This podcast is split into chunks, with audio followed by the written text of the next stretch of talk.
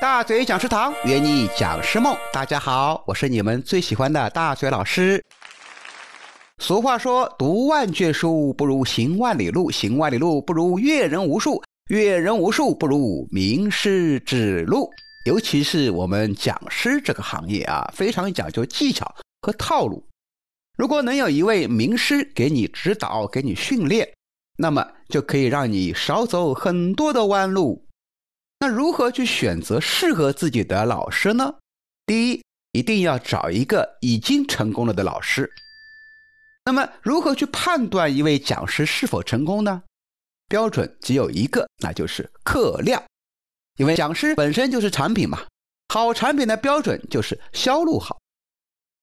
现在在我们培训行业里面有一个非常奇怪的现象啊，很多刚出道的老师自己还没什么课讲呢，就去教别人怎么讲课。嗯，我经常会问一些新人老师，我说你讲什么课啊？哎呀，他说我讲 T T T。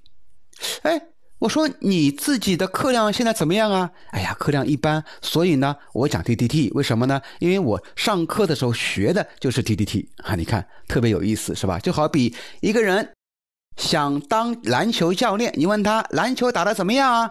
他说篮球啊，虽然打得不咋地，但是呢，我会教别人打篮球啊。你相信吗？哼。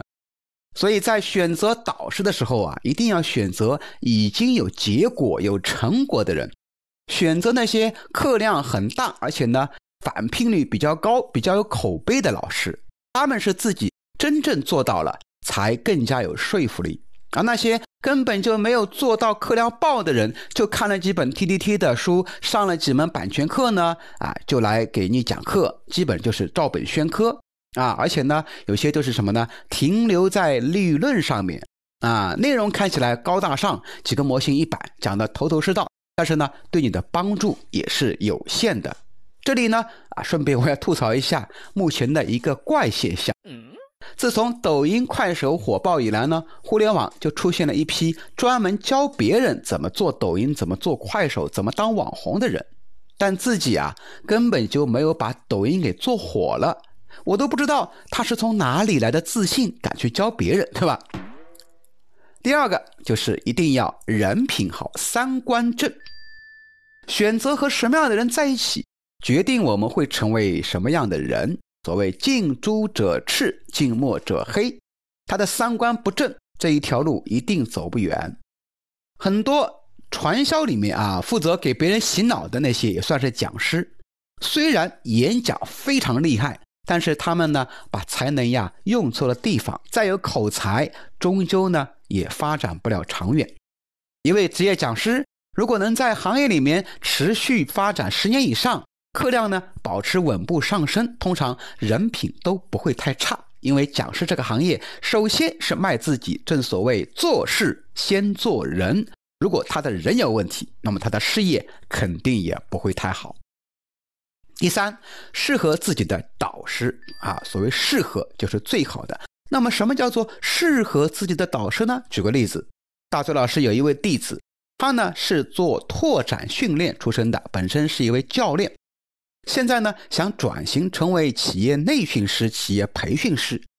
由于十几年前大学老师自己也是拓展老师，前面我说过的啊，我也走过了从拓展转型为企业培训师的一个道路。那么我在辅导他的过程里面呢，我就更懂得怎么去把他的优势去发挥出来，避免他的劣势，以及呢修炼他的缺陷。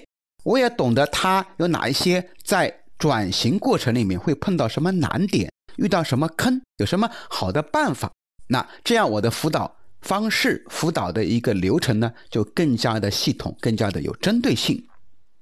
那我们再拿一点来讲吧，离得近也很关键。你选老师啊，不能选离得太远的，你一年也见不了几次嘛，见一次的成本太高。